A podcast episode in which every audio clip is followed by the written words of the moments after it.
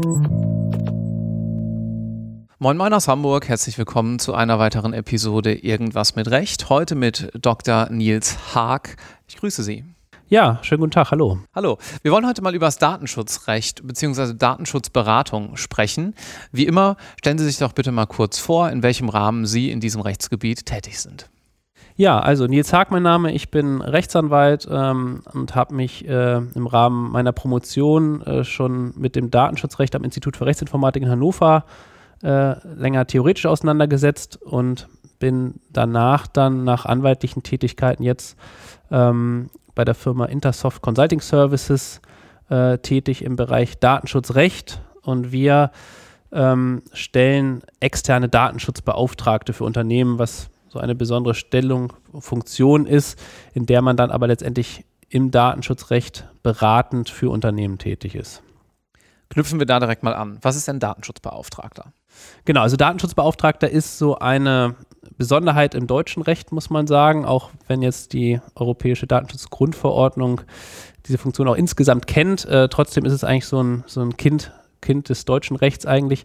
Die Grundidee ist die, ähm, dass der Gesetzgeber sich mal gedacht hat, dass man zur wirklichen Umsetzung und Implementierung des Datenschutzes in Unternehmen in Deutschland jemanden haben sollte, der mit so einer ja, formalen Funktion dafür eingesetzt wird und sich darum kümmern soll. Also so wie man das in anderen ähm, Bereichen auch manchmal kennt, für Geldwäsche beauftragt oder sonst wie, gibt es diese Besonderheit, dass man eben für diesen Datenschutz auch so eine Funktion hat. Und im Gesetz, ganz kurz gesagt, steht, dass in Deutschland ein Unternehmen, was mindestens zehn Mitarbeiter hat, die irgendwie äh, als Faustformel jedenfalls gesagt, mit, äh, mit einem PC arbeiten und mit Daten in Berührung kommen, die müssen so einen Datenschutzbeauftragten haben. Und die Grundidee des Gesetzes ist die, dass man jemand internes dafür benennt. Ähm, aber man kann das eben auch an extern vergeben und das ist eben die Hauptdienstleistung, die wir im Datenschutz anbieten, dass unsere spezialisierten Juristen ähm, diese Funktion als externe in, bei verschiedenen Unternehmen ausfüllen. Mhm.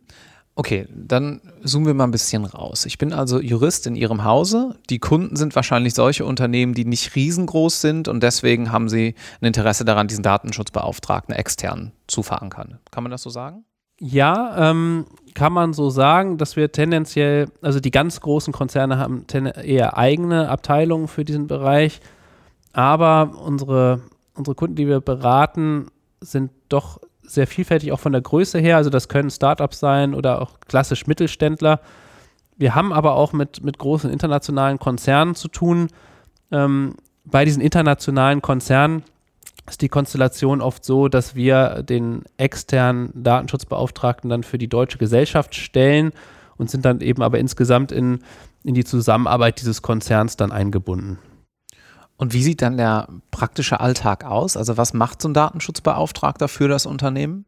Ja, also ganz, man kann das schon sehr gut vergleichen äh, mit einer anwaltlichen beratenden Tätigkeit. Also letztendlich sind wir, und so steht es auch im Gesetz, ähm, in erster Linie beratend tätig. Das heißt, sämtliche rechtlichen Fragen zum Datenschutz, die im Unternehmen auftauchen, werden dann an uns herangetragen und wir ähm, beraten dazu. Also das ist erstmal eine Tätigkeit, die man ganz klassisch auch von, von außen, aus unserem Bürohaus machen kann. Das heißt, wir bekommen Anfragen per E-Mail, per Telefon zu einem Sachverhalt, der datenschutzrechtlichen Einschlag hat und geben dann eine Empfehlung dazu auf diesem Wege, wie man damit am besten umzugehen hat. Und die Besonderheit ist eben dann schon eben dieser beratende Ansatz, ähm, dass wir vielfach eben auch mit Nichtjuristen zu tun haben, die ähm, eben nicht den juristischen Sachverstand haben und dann wirklich eine sehr klare Empfehlung brauchen, wie sie denn jetzt mit ihrer Situation umgehen sollen. Ähm, also brauche ich jetzt, um irgendwelche Daten an irgendeine externe Firma zu schicken, muss ich dafür jetzt Verschlüsselung einsetzen? Brauche ich da einen Vertrag? Wie muss der aussehen? Also was, das wird dann eben rein beratend von außen ähm, äh, mit an die Hand gegeben. Und darüber hinaus hat man eben aber als Datenschutzbeauftragter auch gewisse proaktive Pflichten. Das heißt, wir sind auch dann durchaus dafür zuständig, proaktiv ähm, Umsetzungsmaßnahmen anzustoßen von außen und Empfehlungen zu geben, so wir müssten doch mal hier in dem Bereich ähm, eine Datenschutzfolgeabschätzung an, äh, ähm, durchführen oder man müsste mit dem und dem Dienstleister jetzt einen Vertrag abschließen, also was. Ähm, das geht eben noch etwas darüber hinaus, was man sonst als Anwalt ähm, rein beratend kennt. Mhm. Viele unserer Zuhörerinnen und Zuhörer haben wahrscheinlich mit dem Datenschutzrecht im Studium noch nicht allzu viel Kontakt gehabt. Könnten Sie daher bitte nochmal den Sinn und Zweck oder die Prinzipien des Datenschutzrechts zusammenfassen, damit man das noch ein bisschen besser einordnen kann im Großen und Ganzen, was man so als Datenschutzbeauftragter bzw. als Jurist, der sich mit dem Thema auseinandersetzt, macht? Ja, gern. Und das ist tatsächlich auch selbst für die Datenschutzexperten keine ganz so einfache Frage. Ähm, was, worum geht es eigentlich im Datenschutzrecht? Was schützt man eigentlich? Denn rein begrifflich könnte man ja denken, es geht um den Schutz von Daten. Ähm, tatsächlich geht es aber um den Schutz von Personen, die hinter diesen Daten stecken. Also es geht immer, also Schutzgut sind personenbezogene Daten. Ähm, tatsächlich ist aber immer gar nicht so eindeutig, warum man denn diese Daten so schützt. Also es geht zum Teil ähm, um den Schutz von Persönlichkeitsrechten. Letztendlich, man kann an Privatsphäre denken. Ähm, also wenn ich Ganz konkret, wir haben natürlich ein wichtiger Bereich ist immer der Schutz von Arbeitnehmerdaten. Haben wir in jedem Unternehmen, das wir beraten, gibt es Daten der Arbeitnehmer, ähm, wo wir schauen müssen, mit welcher Auswertung darf man da fahren, wie darf man die verarbeiten. Ähm, das darf natürlich nicht ins Private reingehen. Auf der anderen Seite haben wir mit Kundendaten äh, zu tun. Das sind dann Fragen des Marketings, wie weit dürfen Profile erstellt werden für zielgerichtetes Marketing etc. Ähm, wo es dann oft aber eher darum geht, zum Beispiel äh, Endverbraucher vor unzumutbarer Belästigung zu schützen, was dann eher aus dem Wettbewerbsrecht kommt. Also man hat dann, und das ist eigentlich auch das Spannende im Datenschutz, verschiedene äh, Überschneidungen in, in andere äh, letztendlich Rechtsgebiete, aber auch Schutzgüter. Ähm, und äh, was die Besonderheit insgesamt eben ist, dass wir immer sehr starke Überschneidungen zum Te zur Technik haben, zur IT-Technik. Also man hat eben oft Fragestellungen, die sich nicht nur rein juristisch lösen lassen, sondern wo man auch über eine technische Lösung nachdenken muss. Und deshalb ähm, sind bei uns eben Leute, die eben auch das Interesse eben an dieser IT und, und an der Technik dahinter auch haben, die eben immer mit dazugehört. Mhm. Die Datenschutzgrundverordnung war ja in aller Munde in den letzten Jahren. Sicherlich auch bei Ihnen nicht ganz schlecht fürs Geschäft, vermute ich mal. Ähm, was hat die denn jetzt dann Neues mit sich gebracht? Ja, also ähm, auf jeden Fall viel Aufregung. Ähm, das muss man mal ganz klar sagen. Ähm, äh, rechtlich inhaltlich neu ist das Gesetz in, für uns in Deutschland gar nicht so wahnsinnig. Also die, die materiellen Regelungen sind größtenteils gar nicht so anders als vorher.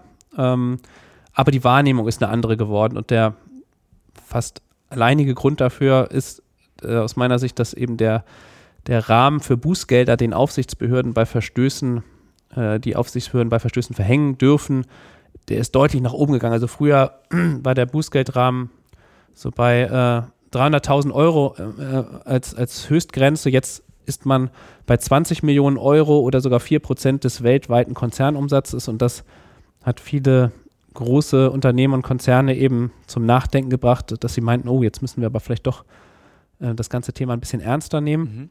Genau, also die, die Besonderheit im Datenschutz ist, dass man eben einmal jetzt diese hohen Bußgelder hat und daneben ähm, äh, rechtliche Fragestellungen hat, die sehr offen sind, wo es keine eindeutige Rechtsprechung zu gibt, dass man sagen kann, dieser Fall ist jetzt so oder so umzusetzen, sondern man ist sehr viel in Graubereichen äh, unterwegs, auch in der Beratung. Und äh, kombiniert mit der hohen Bußgeldanforderung ist das eben etwas, in dem sich viele dann äh, auch recht unsicher bewegen oder nicht wissen, wie sie damit umgehen können und da auch Beratungsbedarf dann haben.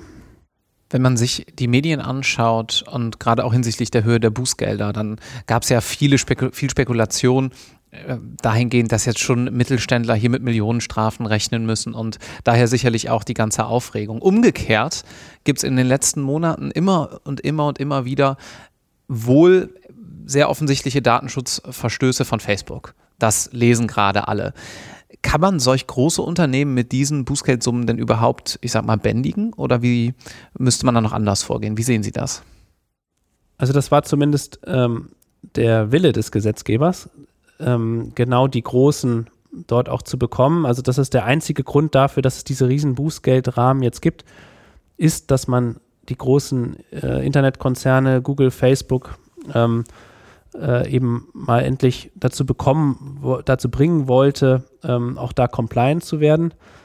Ähm, und das eine Kernproblem dieses Gesetzes ist eben, dass das Gesetz aber natürlich, wie andere Gesetze auch, abstrakt generell für alle gilt und es keine wirklichen Erleichterungen für Mittelständler gibt und mhm. kleine Unternehmen. Das heißt, diese das Gesetz ist für Google und Facebook geschrieben worden, muss aber von allen umgesetzt werden und das führt zu großen Schwierigkeiten. Welche Schwierigkeiten sind das? Ähm, der Verwaltungsaufwand hat enorm zugenommen. Ähm, es gibt sehr viele äh, formale Anforderungen, die letztendlich auch äh, der Bäcker um die Ecke erfüllen muss. Also um es ganz konkret zu machen, ähm, es gibt die Anforderung, sämtliche Verarbeitungstätigkeiten, indem man in irgendeiner Form strukturiert personenbezogene Daten verarbeitet, zu dokumentieren. Das heißt genau zu erfassen, ähm, wo habe ich Daten, welche Daten habe, äh, zu welchen Zwecken verarbeite ich diese Daten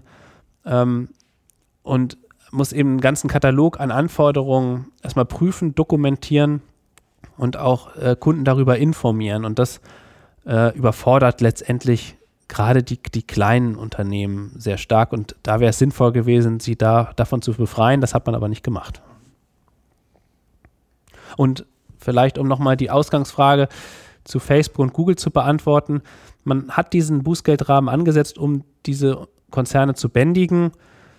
Im Moment sieht es noch nicht so aus, als ob man da wirklich Erfolg hätte. Ähm, ähm, wobei es jetzt ja erste Ansätze gibt, ähm, zum Beispiel von, von aus der Kartellseite, von Bundeskartellamt. Ähm, das heißt, vielleicht führt es eben doch dort auch dazu, äh, die großen Daten ein Stück weit zum Einlenken zu bringen, aber es ist scheint schwierig zu sein weiter. Und das Grundproblem, was wir auch vorher im Datenschutz hatten, ist nicht, dass das Gesetz nicht streng genug war, sondern es gab ein riesiges Vollzugsdefizit. Äh, und das wollte man mit diesen riesen Bußgeldern äh, beheben oder verbessern. Im Moment ist noch ein bisschen zweifelhaft, ob das gelingt weil Sie es gerade ansprechen, das Kartellrecht schützt grundsätzlich ja nicht nur den Wettbewerb, sondern auch den Verbraucher. Ähnlich das Datenschutzrecht mit personalisierten Daten, persönlichen Daten. Sie hatten es eben angesprochen. Wachsen da vielleicht in Zukunft zwei Rechtsgebiete näher zusammen? Ja, durchaus möglich. Also die ähm, gerade diese hohen Bußgeldgrenzen äh, erinnern ja an das Kartellrecht. Mhm. Äh, und man hat das sicherlich versucht, das in diese Richtung zu bringen. Und es mag durchaus ein, ein spannender und interessanter Hebel werden über diesen Weg ähm, gerade eben diese Riesenkonzerne ähm, dort auch zu regulieren, was bisher faktisch ja kaum erfolgt. Gut, gehen wir nach diesem eher allgemeinen Teil zum Datenschutzrecht vielleicht noch mal ein bisschen mehr auf Ihren persönlichen Weg ein. Denn der Podcast dient ja auch dazu, sich Vorbilder zu suchen, interessante Lebensläufe mal zu sehen, mit Personen, wenn auch nur als Rezipient erstmal in Kontakt zu kommen und ein paar Einblicke für seine eigene Karriere im idealen Fall mitzunehmen. Woher kam denn Ihre Begeisterung fürs Datenschutzrecht irgendwann einmal? Ja, also angefangen hat es mit meinem grundsätzlichen Interesse für IT und IT-Technik, das ich schon, schon während des Jurastudiums hatte und da in der Phase eigentlich immer schon überlegt habe, wie, wie kannst du das mal verbinden, wie kann man das mal zusammenbringen, ähm, ohne dass ich jetzt äh, Informatik oder ähnliches studiert hätte. Also es war ein rein privates, persönliches Interesse. Ähm, ich bin so halt in meinem Fall zum Institut für Rechtsinformatik in Hannover gekommen, die genau im Grunde die rechtlichen Fragen zur Informationstechnologie stellen und behandeln und bearbeiten und dort dann eben auch zum Datenschutzrecht bekommen. Aber mhm. wenn ich quasi den Fall auch auf die Kollegen übertrage, die jetzt bei uns tätig sind, ist es eben oft so, dass man zumindest, ja, wir nennen das so IT-Affinität mitbringt. Also es geht gar nicht darum, da jetzt ein wahnsinniges großes Wissen in dem Bereich schon zu haben, aber letztendlich ähm, sollte ein gewisses Interesse für IT da sein, für die IT-Technik und aber auch für die Belange des Datenschutzes an sich, weil das ist, halte ich persönlich auch für eine ganz wesentliche Grundvoraussetzung ähm, bei der Berufswahl oder der, bei der Suche einer Tätigkeit ist letztendlich ähm, dass eine Leidenschaft für das, was man tut, einfach eine sehr wesentliche Grundvoraussetzung ist, dass man auch gut in dem ist, was man tut. Und ähm, gerade Datenschutzrecht ist ein Stück weit auch ein, ein Überzeugungsthema. Es gibt viele, die sagen, das ist mir eigentlich völlig wurscht. Ähm, gut, manche kann man noch überzeugen, wenn man ein bisschen ein paar Argumente bringt, warum das vielleicht doch sinnvoll ist dass äh, nicht ähm, sämtliche Daten äh, durch Krankenversicherungen so verarbeitet werden äh, dürfen, wie sie das vielleicht gerne machen würden. Ähm, aber es macht schon Sinn, dass man ein gewisses Verständnis dafür hat, dass das wichtig ist, dass man personenbezogene Daten schützt und alles, was dahinter steckt, was ich schon sagte, an Privatsphäre und persönlichen Interessen. Und wenn man dieses Interesse, diese Leidenschaft dafür ein Stück weit mitbringt, ist es, glaube ich, ein guter Anfang, sich auch in dieses Rechtsgebiet einzuarbeiten. Und letztendlich ist diese Einarbeitung, das Rechtsgebiet auch was, was wir hier in unserer Einarbeitung auch sehr weit gewährleisten, weil Datenschutz ja schon so ein Nischenthema ist, was man in der Regel ja nicht äh, im, im universitären Studium gelernt hat. Sie waren dazwischen, also zwischen Ihrer jetzigen Tätigkeit und Ihrem Studium, auch mal beim Landesdatenschutzbeauftragten tätig. Was macht man denn da? Ja, klassische äh, Behördentätigkeit. Ähm, die, also die typischen Sachverhalte bei den Landesdatenschutzbeauftragten ist die, dass ähm, ähm, es Eingaben gibt, wie es heißt. Ja, also äh, Bürger ähm, äh, beschweren sich letztendlich bei der Aufsichtsbehörde über einen Sachverhalt, in dem sie meinen, dass ihre Daten ähm, nicht richtig oder unzulässig verarbeitet worden sind und die Behörde geht dem dann nach und prüft letztendlich den Fall und trifft darüber dann eine Entscheidung. Das heißt, ähm, in vielen Fällen wird dann quasi der, danach dann die Verarbeitung verändert oder die, es muss dann beim Unternehmen eine Veränderung stattfinden, aber es kann eben auch dann zu letztendlich einer Untersagungsverfügung kommen oder auch einem Bußgeld. Was man aber dazu sagen muss, was sehr selten passiert, vor allem deshalb, weil die Aufsichtsbehörden selbst ähm, über sehr begrenzte personelle Kapazitäten verfügen.